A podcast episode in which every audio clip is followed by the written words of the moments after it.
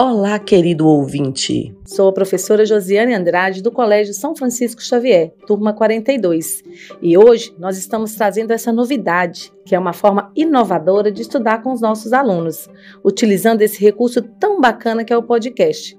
Nosso podcast se chama É Fundamental e acreditamos mesmo que é fundamental explorarmos essas novas formas de estudar e que é mesmo fundamental a participação direta dos nossos alunos nesse processo. Hoje, nós temos algumas crianças representando a turma 42 aqui comigo, mas todos os alunos participaram da construção do roteiro sobre o assunto. Os alunos dessa turma construíram um roteiro sobre a vida na pré-história. Dentro desse assunto, abordaremos sobre temas: os primeiros grupos humanos, a descoberta da agricultura e a sedentarização, a domesticação dos animais, as primeiras produções de cerâmica e a pré-história brasileira. Então, vamos juntos partir para esse bate-papo rico em conhecimento? Agora eu vou apresentar os alunos que estão aqui comigo. Olá, meu nome é Mirella. Eu sou o Tiago. Me chamo Sara. Meu nome é Helena. Meu nome é Eduardo. Eu sou o Davi. Eu sou Miguel. Eu gostaria agora que o Eduardo falasse um pouquinho para mim sobre os primeiros grupos humanos. Bom, os primeiros grupos humanos partiram da África e povoaram todos os continentes. Tal processo histórico foi longo e ocorreu há cerca de 100 mil anos. Por isso, esses grupos humanos do passado são chamados pelos pesquisadores de caçadores e coletores. Essa grande e lenta migração definiu a história da humanidade e aconteceu porque os povos da pré-história eram nômades, ou seja, não possuíam moradia fixa e mudavam de lugar com muita frequência. Que interessante, né, Eduardo? Então, os povos nômades, eles não possuíam moradia fixa e mudavam de lugar com frequência.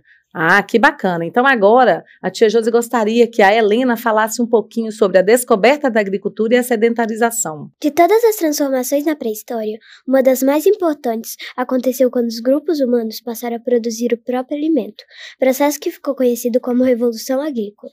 Esse processo teve início há cerca de 12 mil anos na região da Mesopotâmia.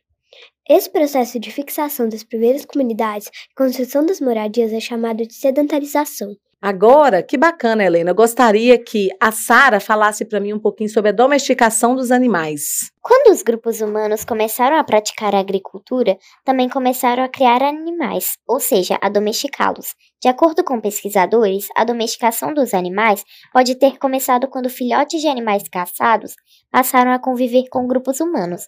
Um dos primeiros animais domesticados foi o cão, que era usado como auxílio na caça de outros animais e como protetor desses grupos. Outros animais domesticados, como porcos, aves, ovelhas, vacas e bois, eram criados para o consumo de carne, leite e uso da lã para a produção de vestimentas. Esse tipo de domesticação de animais é chamado de pastoreio. Já os cavalos eram usados como meio de transporte. Por isso, os pesquisadores classificam esses grupos humanos de agricultores e pastores. Agora, a tia Josi gostaria que a Mirella e o Tiago falassem para mim sobre as primeiras produções de cerâmica. Bom, tia, tudo começou de acordo com nossos estudos. Com a descoberta do fogo, os primeiros grupos humanos passaram a ter experiências com a modelagem e a queima do barro para a produção de cerâmica. Para muitos pesquisadores, trata-se das primeiras indústrias da humanidade. Mais tarde, também com o uso do fogo, desenvolveu-se a fundição de metais. Primeiro o cobre, depois o bronze e, por último, o ferro.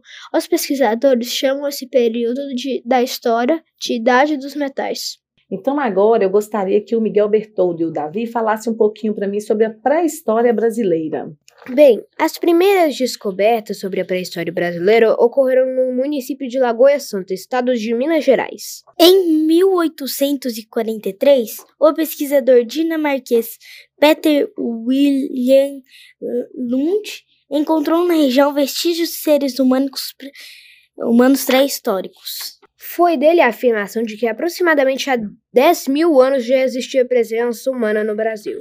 Outra característica dos primeiros grupos humanos no Brasil é que, apesar de serem nômades, Eles não buscavam abrigos em cavernas, mas em locais abertos próximos a nascentes e riachos. Essa era uma forma de ter acesso à água, além de sinal que a região era rica em vegetação para alimentação. Miguel Bertoldo, você tem alguma coisa a relatar sobre esse assunto? Eu também tenho a relatar sobre Luzia, que foi um ser muito importante que até fizeram uma reconstrução dele. Eles descobriram que os seus grupos o grupo de Luzia, né, ficava é, em árvores, pegando frutos de árvores próximas e arbustos. Só que com a separação das árvores, eles tiveram que começar a descer das árvores em busca de alimento. E também nessa época teve alguns animais, não é mesmo? Quais animais foram esses? Você lembra, Miguel?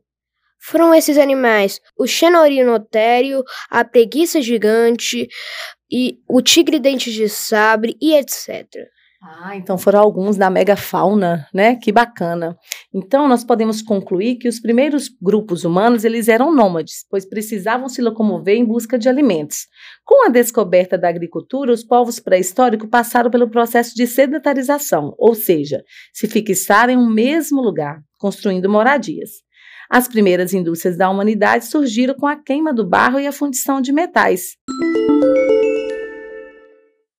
Então, fechando agora, foi muito bom. Agradeço a participação de todos vocês. Tenho certeza que o nosso podcast será uma ferramenta de estudos poderosa. Estamos esse ano comemorando 60 anos do Colégio São Francisco Xavier e tem muitas novidades chegando por aí.